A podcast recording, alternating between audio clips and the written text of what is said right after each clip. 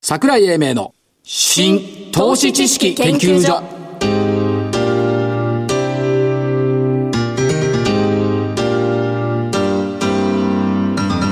この番組は NPO 法人日本 IFA 協会の協力でお送りします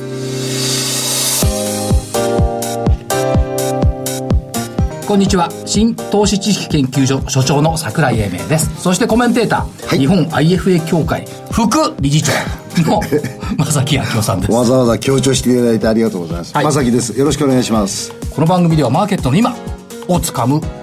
ホットトピックスこれをお届けする予定になっておりますはい、いいですね。それからあ新しい時代を予感させる有望企業業界を牽引するリーダー的企業の経営トップの素顔に迫っていきたいと、拡張高く確証高くね。いきたいと思っておりますが木曜日受け狙うんじゃないでしょうね。日経平均株価1円43銭高2万何何すごい。1円43銭高。そう2万飛び飛び99円81銭掛け算できますえかけるなんてできません九。九81ってえそれはわかります。 2万飛び飛び9981九九81はい。最後ね。最後うん。わかりましだからた。この先はないってことだよそいや、それは違います。え違います。違いますか、ただまあ移動に25日移動平均線がサポートしてとかいろいろ言われてますけども、正木さん気がついてましたえ、何をですか今年の安値って2回つけてるんですけど、はい直近の安値って、 ?6 月うんうん、4月の17日に18224ってつけてるんですよ、 ?18224。はい、4月。の17、はい。から1月の18が18650うんそうするとですね、はいここのところのアノマリーチックで見ると、安値の半年後に高値ってのがあるんですよおー。つまり信用の売り算期日。期日が一応半年じゃないですか、はいそうすると大きな期日でいくと10月16日なんですけども、その前の小期日告示日。 7月17日なのはい。ただまあ18650の下に1回18224つけてるんでここで逃げてれば踏み上げはないと思うんですがでも一応717ってそういう期日ちょうど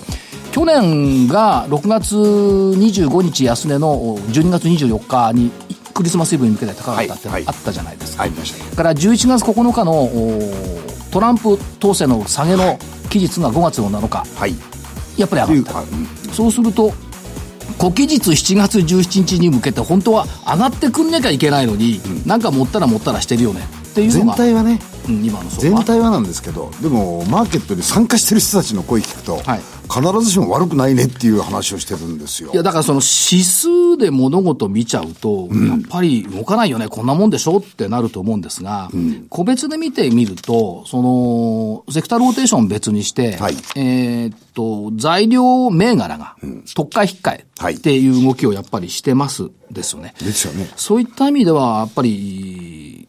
楽しい相場でもある。という気がするんですけどね、特にあのここのとこ昭和電工とかですねあの日立とか結構しっかりしてるじゃないですか大所の銘柄がちょっと嫌な予感してきて。えどうしたんですか昭昭和電工えー昭和電工昨日も一昨日もあの高値ゾーンのところでですねそれまさか。印ついてるんですよそれまさか増産銘柄で言うわけじゃない違いますですね私はもっと大きい増産らしいのいきますよ昭和電工増産よ。いやいや、ゾウさんでも違うゾウさんで行くの。タイプがインドゾウで行くの。インド増アフリカゾウかなええ時間がないんで。はい先週の振り返りから。はい、どうぞ。日本 M&A センター2127。はい先週火曜日収録でしたから7月4日終わり値4000飛び20円。はい。本日終わり値4200円。お、やった。い丸増でしょ 丸とかいう事件じゃないじゃない。やいや、どうって言ってもこれプラスですよ。すごい、180円上がった。そうです。アリさん銘柄。アリさんメメディカルデータビジョン3902、7月4日終値、2670円。7月13日終値、2679円。あす9円上がった。アリさんチックですね。さすがアリさんチック。チックですねまあ9円とはいえプラスだったんで、一応両方丸々と結構でいうす。ところで、えー、じゃあ今日のゾウさん。ゾウさん行く。はいはい、ゾウさん。アフリカゾウ。ねインドゾウとえーバンドミニスはい、6861。はいキエンス。はい。これ、あのーすごいんですけどね、あのー中身はね、あの長く言えないんですが、これ日本一結構たくさん持ってるんですよ。はい社員の給料が 日本一。日本一、はい。えーそれから EPS、あの、利益率。はい売上高、総利益率。えっ、と、3163億は全決算なんですが、はいこの中で営業利益率1697億。こういうすごい数字を持ってるんで、はいえーぜひ、この銘柄に注目をしていきたいというふうに思います。キーエンスねキーエンスです。私、アリさん。 4004、昭和電工。あ、それで言ったわけ そう。どっかで資料見られたからと思って。違う違う違う違う。いや、昭和電工ね、商工通商の問題上がってぐ、ぐだぐだやってたんですけども、はい株価見るとね、綺麗な右上がり。ですよね。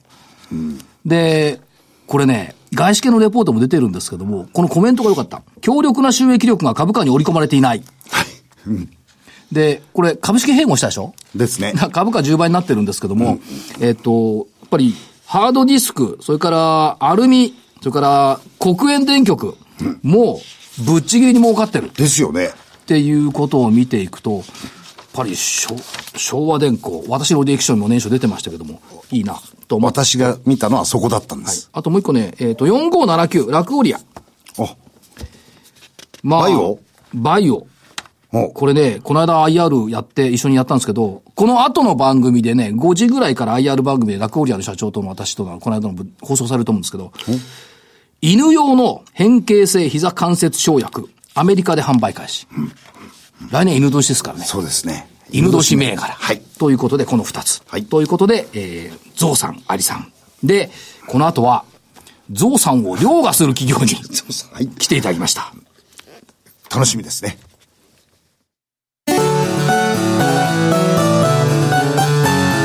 桜井英明の新投資知識研究所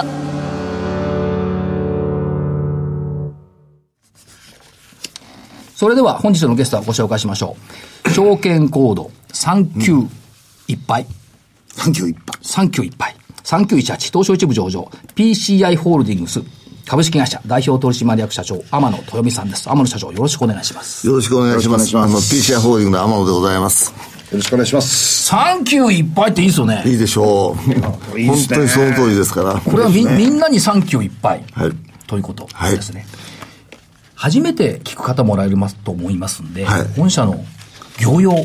そうですええね。どんなお仕事わかりまされしてるかっていうのをあ簡の、単にうちはですね、やはりあの、IT 企業、まあ、まあ、表見えませんけど、B2B はいですね、あの、お客様は全部企業でございます。ええその B2B の、要するに、まあ、ソフトウェア開発、はい特にですね、エンベデッド。エンベデッドって難しいですけど、このねエンベデッドっていうのを流行らせたの僕私は天野社長だと思ってるんですよ、はい国内でありがとうございますエンデベエンデベって何かって分かんなかったら組み込みですよね、はい、組み込みですね。皆さんの持ってるね、あの、デジカメとか、はいえースマホとか、ああいう中に入ってるあの、IC に組み込んだソフトでございます。はい。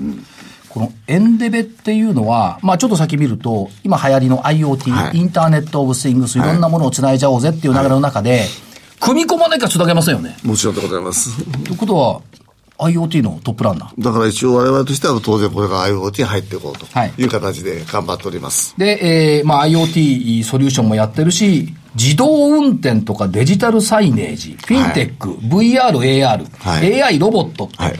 全部入ってますね。あの、当然ながらね、あの、まあ、次の新しいものに関しては全て手をつけていこうと。はいただ全てはこのままではいけませんので、特に車のところにはフォーカスしていきたいなと思っております。はい。車、車載っていうところですね。はい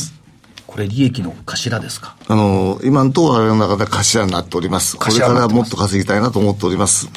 だからまあ何をしてる会社っていうとソフトウェア開発を主力とした情報サービス事業。はいそして社長はさっきおっしゃいました B2B。はいで、取引先が約300社。 300社です。はい。大半が大きな上場企業。はい。ということで、どこで使われてるんですか、ソフトウェアっていうと、自動車、はい。検機、はい。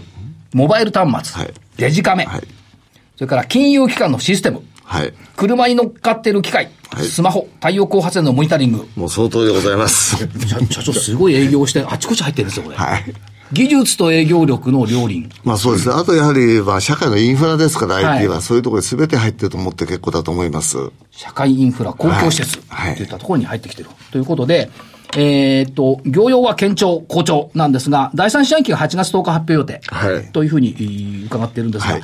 環境としてはどうですかこの IoT とか IT ってなんかむちゃくちゃいいような気がするんですけど。あの、すべて今ですね、追い風だと思います。はいやっぱりこれからますます IT を使ってですね、いろんなところでやっていかなきゃいけないということで、あの、我々の業界はですね、はい本当に人不足。人不足。はい。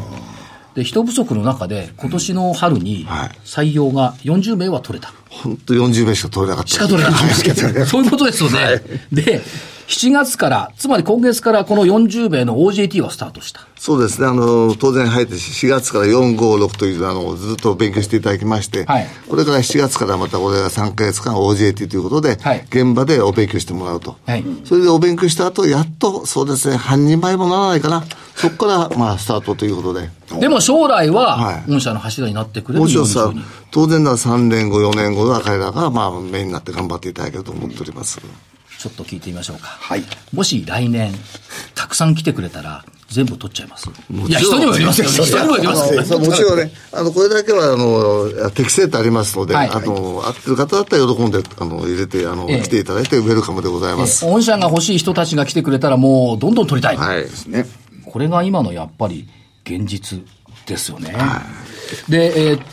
と、まあ、御社の高い技術力、有料なお客さん、はいあといろんな分野に行ってる開発案件というのと、で、今なんでその採用のことを言ったかっていうと、IT 企業って結構定着率が低いところとかあるじゃないですか。はい御社高いんですよね。そうですね。あの、大体 IT 企業ってのはあのてあの、離職率10%前後なんですね。はいただ、うちは、あのなぜか、運よくですね、えー、運よ4%、くはい本当に、本当に4%切っておりまして、ええ非常にみんな辞めません。なるほどええなぜかっていうと、まだね、まあ、正直言いまして、一部上場になったのは去年の9月でございますので、これから大きくなるんだという、夢と希望のある会社でございます。これはだけど、やっぱりいいことですよね。みんな PCI が好きなんでしょうね、社員の人あ。の、社員は大好きだと言ってます、ね。天野社長が好きなんでしょうね。うーん、それも合うと思いますけど。それも合うと思いますは いいや、あの、所長ね、はいこの間、あの、PCI さんの、あの、技術と、ええさっき所長が言った技術と営業力っておっしゃったじゃないですか。はいこの両方のところのええシニアの方にお会いしたんですよ。はい。だから二人ともですね、絶対やめないって言うんですよ。面白くてしょうがないって。これはね、びっくりしました。いや、さすが、天野社長。面白いでしょう、今の最先端のところをね、みんな研究開発してるの。こうで、しかもそれがビジネスになって、こう儲かってくると、なおいいですね。特にあの、研究開発は好きなことさせてますからね。はいやっぱりそうなんでしょうねいやそれがだから一応ね、彼らの夢と希望、俺たちこういうことやっていくんだと、ええ会社のものにこうやって糧になるんだというところで、彼らが非常に頑張ってやっていただいているということで。あとね、何がすごいっていうと、取引のあるというか、上位20社の契約リピート率が100%っていうのが、リピーター100%ってこれすごいですよね。はい。あの、そのわけってのは一番やめない、これなんですね。やっぱりお客さんって人間がやめちゃうと、はいそうすると困っちゃうわけです、お客さんも。ええそれやめないって、これが一番信頼なんですね。はい。はい。それで100、ほとんどリピートが100っていうのは間違いないです。はい。それとね、好きな、御社が使っている言葉で好きな言葉がね、ファーストコールを獲得する。はい。必ず最初に御社に声をかけても声らうか。けていただいております。これも長い間実践されてきたそうですね。やはりずっと、まあ、信頼ある方、この会社頼めば大丈夫だろうと、お客様は思っていただいておりますので、まず声かけていただけるのは非常にありがたいことと思っております。ということで、この強みを使っていろんなところに今、あ進出しておられるんですけども、最近の話で見ますと、1番目、バスロケ。はい。これバスロケって何ですかえさっきのエンデベに次ぐ新しいそうですもねのが。要するにバス、バスロケーションして、バスがどこにいるかって分かはいるシステムですはね、いバスロケーション。で、これあの、こ4月から神戸市で始めてスタートさせまして、はい今本稼働で動いてます。今あの、東京都ですとですね、バスの停留所行くと、あと何分後っていうの分かりますね。ええええそうやって自分のスマホで、はい要するに家にいても、買い物してても、バスは何分後その通り、あの、停留所行くかと、これはっきり分かるわけです。そうそのあたりは無駄な時間から済むと、、はいうことで非常にですね、神戸市で今、あの、評価を得ておりまして、えやっとこれをですね、全国展開していきたいなと思っております。これ、えっと、昨年の夏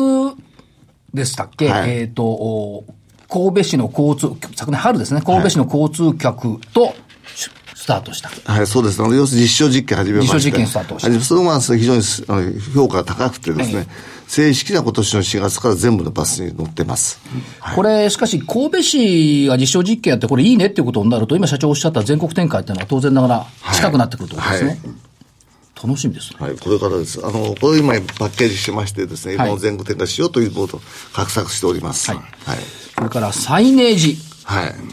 特許技術を搭載したデジタルサイネージの企画販売を実施している。今、最近しかし街中でサイネージ増えてきましたね。そうですね。今、どこもかしこもありますね。あれが電子黒板というやつですけど。はい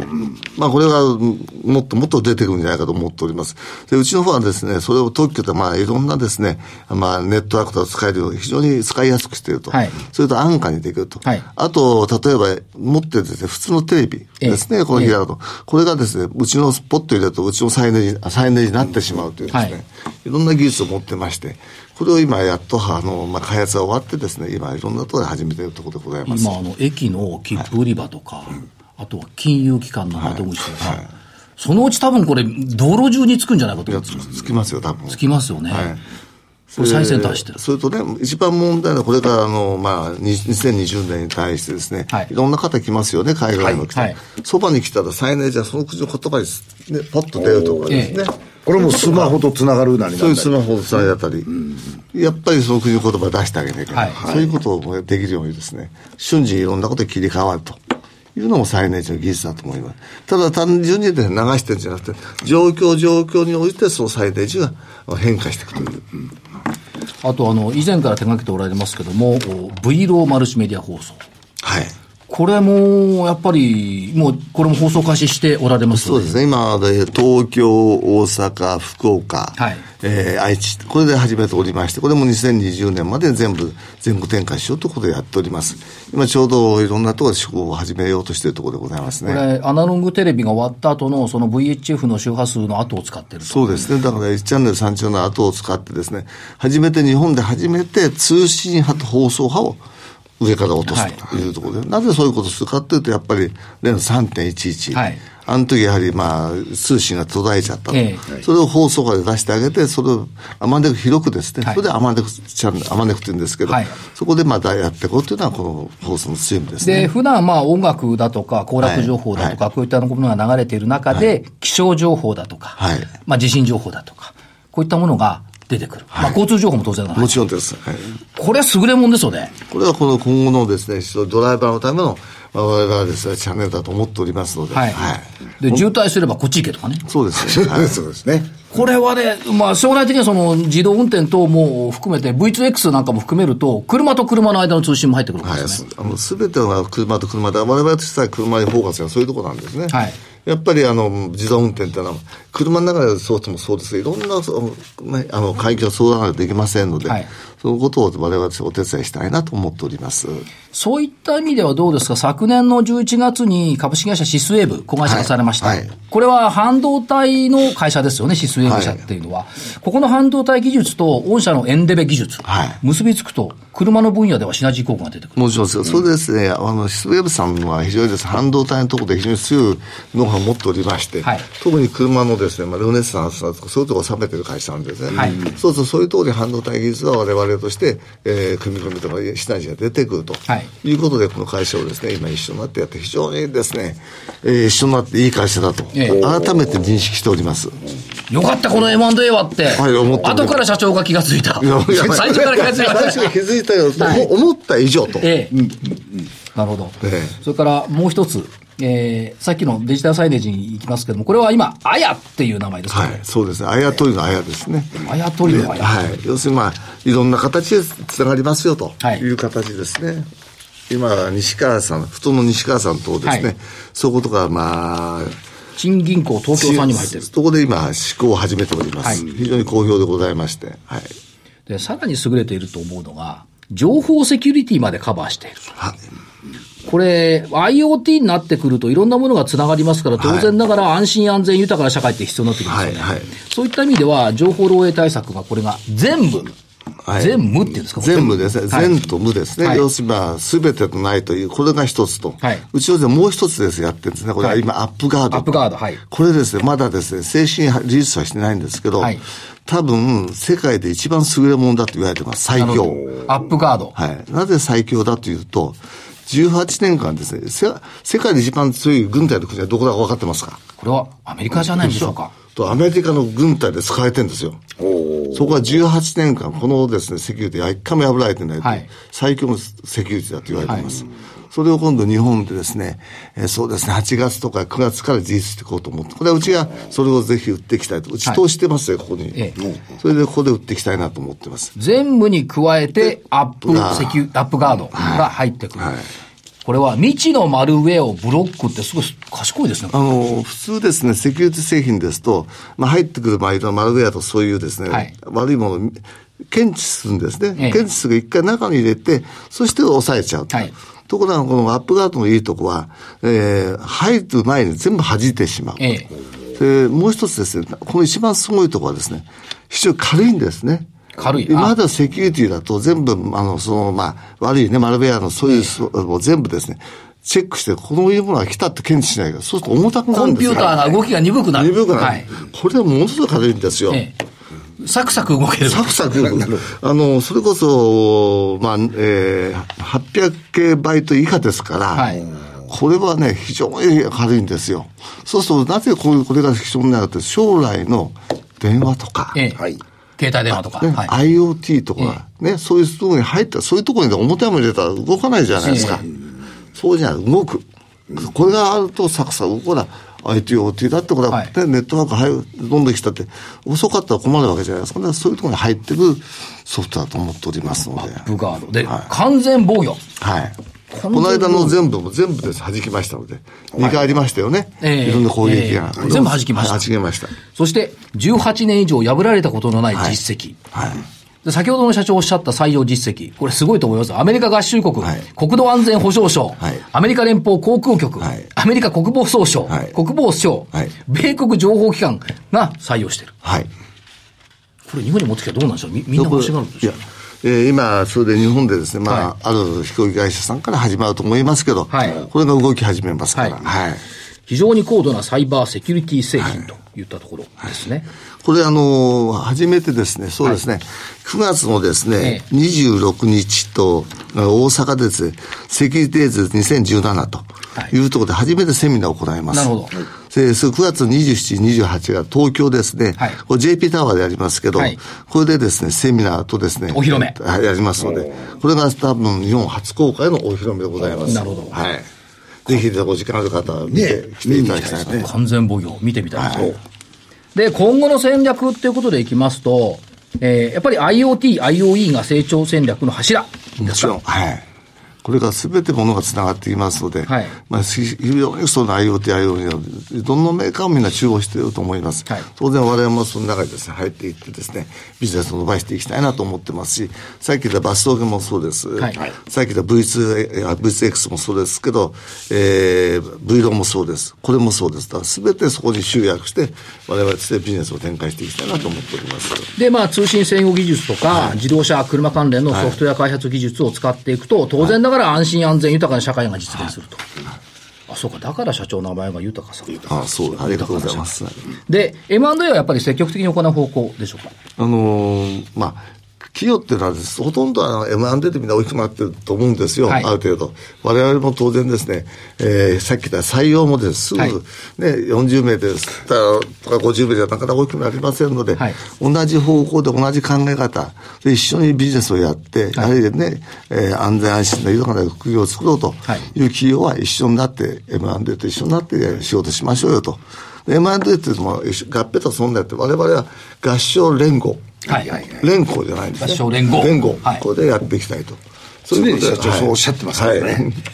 これ、今最近話題になってる中で ESG 投資っていうのをこう言われてるじゃないはでい、すか。はい。まあ当然ながら環境にも優しいし、社会貢献と御社たくさんしてますよね。やって、やっております。熊本城災害復旧支援金とか、はい。学校法人立教学院のデジタルコンテンツプロジェクトサポート、はい、やっております。それから 一般社団法人スポーツコンプライアンス教育振興、はい。それから国連食料支援機関、はい支援、被災地復興支援、プロスポーツ選手のスポーツ参加活動、すんごいたくさん話題になってます。一応、 我々としまして、熊本はですね、はいえー今度買ったシスウェーブさんという会社がええ熊本の営業所あるんですね。だから行って私も行ってびっくりしたんですけどね、はいやっぱり大変だったということで、我々は少しでもサポートできればと思ってさ、えーサポートさせていただいております。はまあ、これは立教の正木さんのご紹介 で。あそうなんですかはいまありがとうございます。ぜひこれはしなきゃいけないです。私はびっくりしたんですね。ええすごいですね、中学生。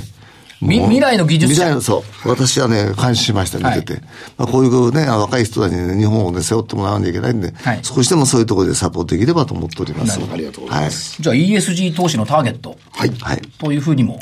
正木さん見ていいですか実践企業ですから。なるほど。はい。さて、そういう中で、えっ、と、しあの、会社案内っていうか、報告書を見てると、私の思いっていうのが出てくるんですよね。はい。全社員が自覚とプライドを持ち、品格とビジネスを追求し、エクセレントカンパニーの基盤を作る。まだエクセレントパカンパニーじゃないんですかまだ基盤なんですあかのーちょっと、最近我々上場したのは去年の9月なんですね、はい一部行ったのは。まだまだ一番下なんですよ。ええそうすると、やっぱりエクセルのカンパニーじゃないですね、はい私言わせたら。やっとスタート台に立ったと。これからエクセルのカンパニーになっていくんだ。そのため社員は自覚とプライドを持ちなさいと。ええでね、会社としての当然ながら一部上場会社としての品格。はいね、やっぱりまだ品格っていうのはこれから作っていくんだと思ってますので、はい品格を持って、そしてですね、一部上場会社のビジネスをやっていこうと。はいそういうものは全て出来上がって、エクセルのカンパニーになっていくんだよと。で、また発展途上の会社でございます。初心忘れず同じ価値観を共有できる、真に実力のある会社と拡大していくと。はい、それが M&A の、で M&A と一緒にやっていこうということですね。はい。で、えーキーワードを何回か伺いました。エンベデッド、組み込み、それから車向けメディア放送、アマネク V2X、それから情報セキュリティ。はいこういった言葉を聞いたときは、PCI を思い出すと。はい、お願いいたします。いうことでよろしゅうございます。ですか最後に社長、投資家さんに一言メッセージを頂戴できれば。あの、先ほど言いましたけど、まだ我々はですね、去年の9月一部上場行かせていただきました。これから、これから本当にですね、真のエクセルのカンパニーになるために、我々として頑張っていきたいと思いますので、投資家の皆様、ぜひ応援をお願いいたします。ありがとうございました。ありがとうございました。本日のゲスト、証券コード3918、東証一部上場、PCI ホールディングス株式会社、代表投資マネ社長、天野豊美さんでした。ありがとうございました。ありがとうございました。資産運用の目標設定は人それぞれにより異なります。個々の目標達成のために独立、中立な立場から専門性を生かしたアドバイスをするのが金融商品仲介業 IFA です。NPO 法人日本 IFA 協会は企業 IR 情報を資産運用に有効活用していただくため、協賛企業のご支援のもと、この番組に協力しております。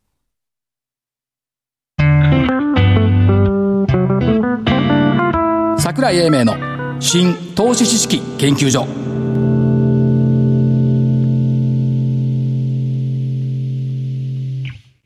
この番組は NPO 法人日本 IFA 協会の協力でお送りしました。なお、この番組は投資その他の行動を勧誘するものではありません。投資にかかる最終決定はご自身の判断で行っていただきますようお願いいたします。